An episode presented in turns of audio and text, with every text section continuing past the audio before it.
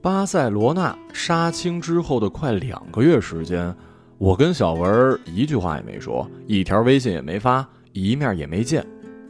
他在上海开了一小酒吧，我已经完成了所有的心理建设，此人从我的生命里消失了。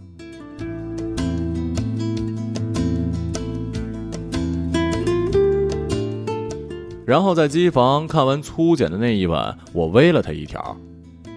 看了粗剪，我们所有吵过的架也算是值了。他秒回：“几号来上海啊？”总体而言呢，他就是一个可以在傻逼与牛逼之间无缝衔接的人。哼，我的言下之意，并非路遥知马力有多么牛逼，但小文的确拍出了我看到剧本的第一眼时，他在我脑子里飞过的样子。只这一点。已让我觉得值了，因为我们看过太多开机前吹自己是李安的剧本，成片后却是李逵的。至于傻逼的大多数，我也不愿意再去回忆了。从二零一五年六月二十六号到二零一五年九月五号之间的那些片段，好像每天除了吵就是吵。这段区间在记忆里就是嗡嗡嗡。一切痛苦的源头是有一天陈杰跟我说。看到一挺不错的剧本，叫做《相见不晚》，适合小文。看完之后呢，我也喜欢。大冬天的，他正从少帅的片场往上海飞，去机场的路上收到我发给他的剧本，到机场已经看了一半，问我：“这剧本什么情况啊？”陈杰跟我都挺喜欢的，只此一句，也没有添油加醋。他说：“好，等他上飞机看完。”下了飞机，他开机第一秒给我打，歇斯底里了，不下五通电话。不然我们给你干嘛呀？我可以导吗？我们也是这么想的呀。我自己可以不演吗？说实话，我们也没那么想看你演。行，就这么定了啊。呃，你可以把剧本拿下不？行啊，挂了机，他又打过来。那你有把握拿下剧本吗？试试吧，应该有机会。又挂机，他再打过来。不是，那你什么时候去谈版权啊？让我吃口饭成吗？啊，行。再挂机，又打过来，我就完全不想接了。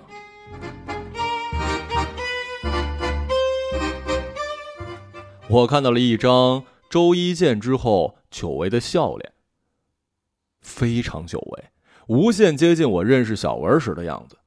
那时候他刚拍完了《海洋天堂》，陈杰介绍我们在丽都的新元素见面。我看过他的电影处女作《走着瞧》，一个人对着驴叨咕了五分钟，觉得 这个八四年的有点意思哈。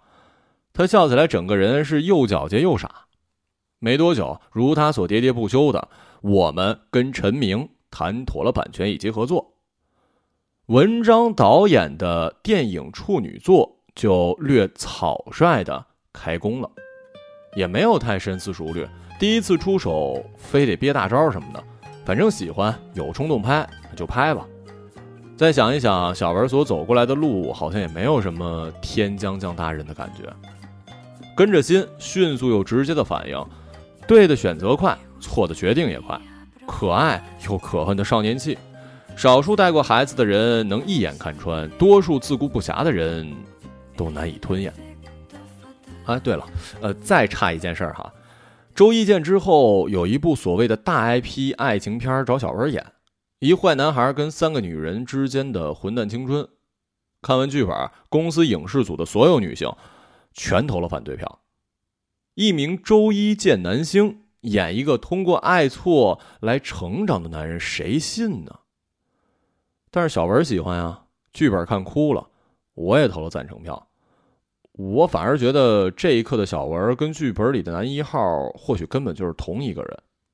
女人的早熟是在一次又一次的对中完善自我，而男人呢，却在一次又一次的错中修修补补。这是两性从基因开端的不同角色扮演。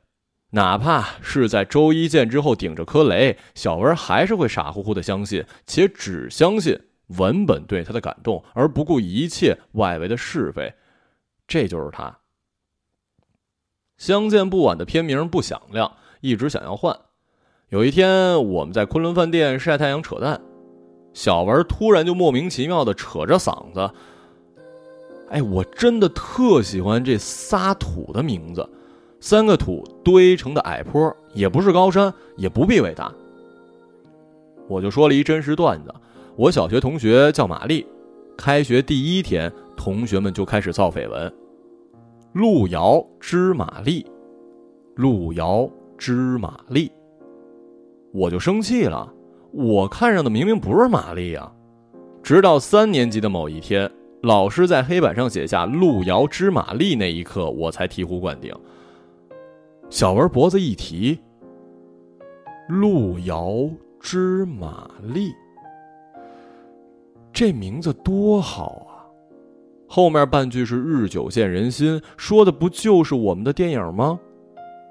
一群人就“摇”这个字儿，到底有多少观众念得出来？争论了半天，打给发行，打给营销，都直接摇头。但是小文坚持，就他不改了，念不出来，我们就在海报上加一拼音。所以，包括片名在内，也都是这么草率的结果。开机之前，小文另一个非常草率的决定是定了包贝尔、宋佳、朱亚文跟焦俊艳这个阵容。他们身上的第一个共同点是戏好，第二个共同点是，都不是票房的扛把子。前者让各投资方称快，后者叫大家愁眉。当时小文用了一句话说服了我：我没拍过电影，我是一名演员，对于别的我不敢拍胸脯，但是。我的安全感来自于演员们的戏，戏好我才有精力把别的照顾好，戏不好我就瞎了。包贝尔跟宋佳俩呢是哈尔滨老乡，第一次在东隅酒店小文的房间见面，喝啤酒撸串宋佳喝开心了。小文，我真的那么像玛丽吗？我怎么有点含糊呢？然后甩起大巴掌就往包贝尔后背拍。包贝尔就一边哎呦哎呦，一边提着串啃，小文赶紧拿起徕卡按下了第一张剧照，开心坏了。嘿嘿嘿，这就是我的路遥和玛丽。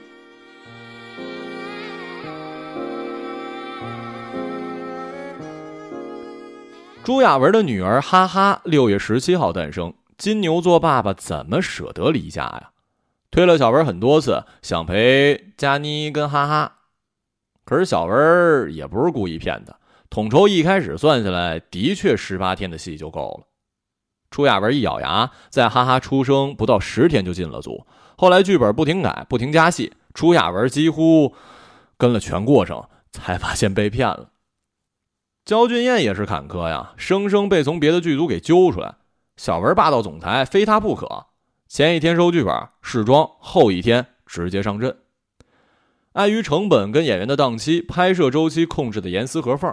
包贝尔跟宋佳提前十天进组，一到上海，小文的眉头就皱了起来，然后黑个背影把我拉进小房间，坐床上一言不发就是五分钟啊！这真的不行，得减肥，哪里像大学生啊？这样我可拍不了啊！摔门就走。还没开机呢，就给我来了一句“我拍不了”，这多吓人呢！当然了，后来所有人都慢慢习惯了，“我拍不了”是他的口头禅。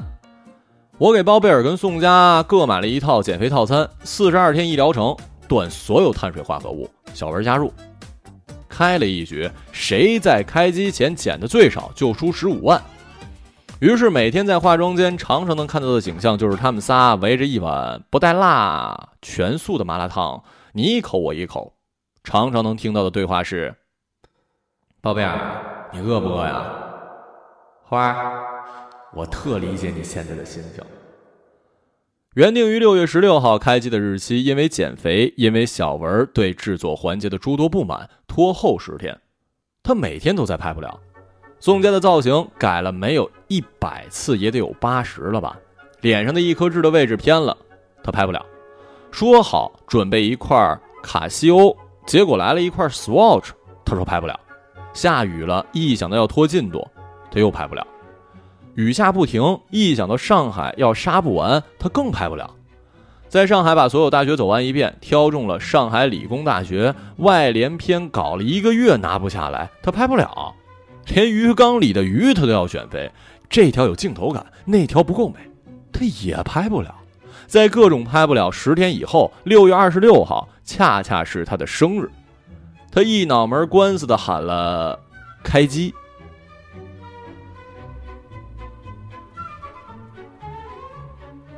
剧组做他的祖服，背后印了一句：“导演，我错了。”在上海的拍不了，好歹都能解决。转场西班牙之后，拍不了就真的拍不了了。西班牙团队每周工作五天半，每天从家出门回到家，午间要 sit down lunch 一个小时，不超过十二个小时，给加班费人家都不收。他们。要 enjoy life，喝酒吃派。市区拍外景不能晚过十一点，也就是说每天只有三个小时可以拍夜晚。所有拍摄场地要通过十五个工作日的申请报批完成，且定好拍摄日期，不能改。改需要申请。每一个群众演员需要通过身份审核，不具备资质的通通不能用。灯光跟摄影器材提前三天申请装车，否则。按每分钟加钱，种种种种。小文从抵达巴塞罗那的第一秒开始，面对这一墙壁的游戏规则，整个人都不好了。更狗血的剧情发动了，他发现按照原来的剧本，在巴塞罗那根本就拍不完，演员们后面都接了戏，拖不了期，只有删剧情了。但是又不能动场景，还不能动日期。否则申请拍摄许可，通通作废。能想象那画面吗？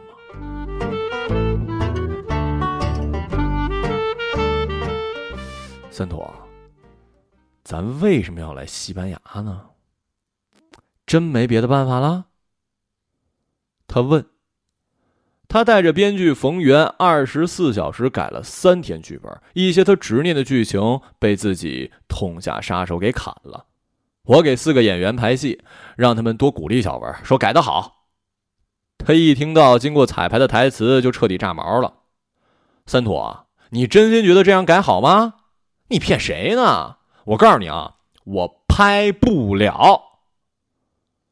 冯源傻了，悄悄跟我说，这次好像是真的。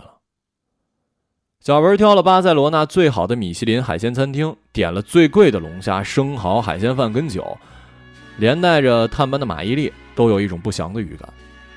他拥抱每一位演员，敬了酒，买了单，走了。制片吓尿了，跟我说机票也订好了。冯源就待在餐厅门口哭，我哭完一万遍傻逼之后，心一横，干脆就带着四个演员去街边喝大酒。把他们喝大了送回酒店，我在酒店转角跟马伊琍通了一电话，我说把剧组散了吧，减少损失。马伊琍说千万别，让我给他一天时间。后面的话我只听到了一句：我不甘心，我不甘心他把自己一手造起来的房子给毁了，不管造的好不好，都是自己的心。其余时间呢？我都是在骂人。第二天一早，小文没出现，我解散了剧组，让制片开始订机票。顶着烈日，我在巴塞罗那的马路上肆意的快走，才发现原来这城市长这样。我心平气和的跟我的合伙人嘉颖、思维跟陈杰说：“抱歉啊，停机了。”他们说：“没事，回来吧。”他们太了解我了，所以连为什么都没问。马伊琍打给我说：“小文没走，去打高尔夫了。”见我没反应，他说：“让他再缓一天吧，相信我，他舍不得剧组的。”我挂了，不敢往心里去。后一天，小文通过制片传达给我，再给他三天时间，他给我一稿新的剧本。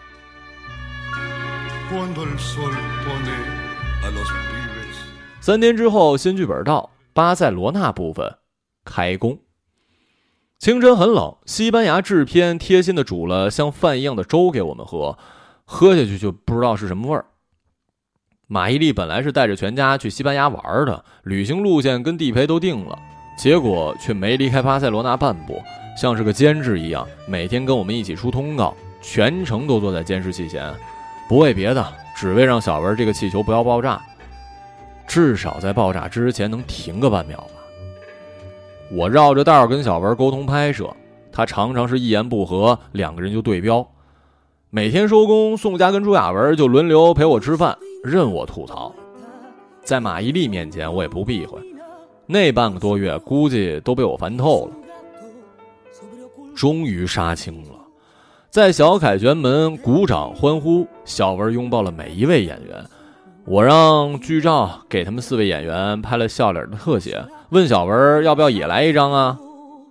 他说不要，我也就趁机走得远远的。和朱亚文原计划呢，杀青之后在西班牙转一圈。杀青的刹那，我决定最早班机回北京，累，想睡觉。直到今天，还是时常有人欲言又止的问我。呃，听说小文和你，基本上我只会礼貌的微个笑，心里的台词是：算了算了算了，不说了，说不清，有什么可说的呀？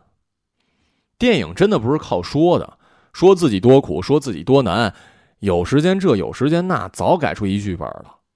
有天晚上，小文对我说：“我后悔拍这部戏了，怕我拍的众叛亲离，失去那么多人。”巴塞罗那杀青的那天早上，我们决定结束经济合作。都觉得到时候了，别用关系来捆绑感情。可是众叛亲离又有啥值得多说的呢？叛离完了，还不得一起坐飞机，一起配音干活啊？就是这样一篇文章，好文章还是坏文章啊？它至少是一篇真文章，好比他曾经发过的微博名言们。却引发了那么大的轩然大波，看客们都笑我神经病吧你！我们却好像都习惯了，一个大孩子被逼急了要发脾气的，拦得住吗？一来出于性情，二来得静待岁月。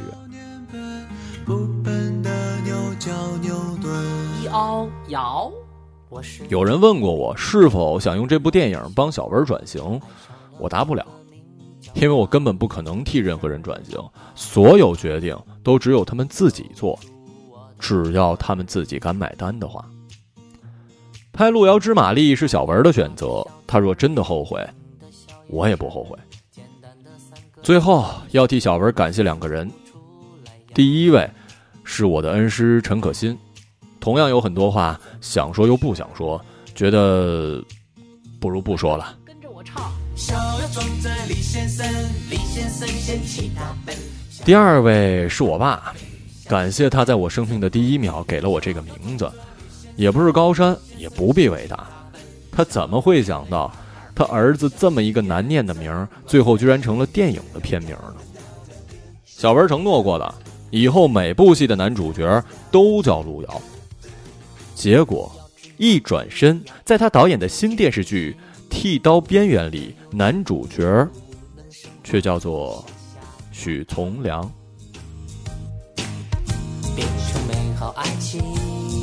玛丽，你听我说嘛。哎呀，都从良了，我还跟他计较啊，是吧？哼，路遥一次足矣。三只手要念爬，爬手不是这个爬。三个土要念摇，路遥路遥快表白。唱啊！小摇撞着李先生，李先生嫌弃大笨，小摇眼泪啊啊飞，小心眼儿这么累。小摇撞着李先生，李先生嫌弃大笨，小摇眼泪啪啪飞，小心眼这么累。小摇撞着李先生，李先生嫌弃大笨，小摇眼泪啊啊飞，小心眼怎么累？逍遥从这里先生，李先生嫌弃它笨，小鸟眼泪啪啪飞，小心眼这么累。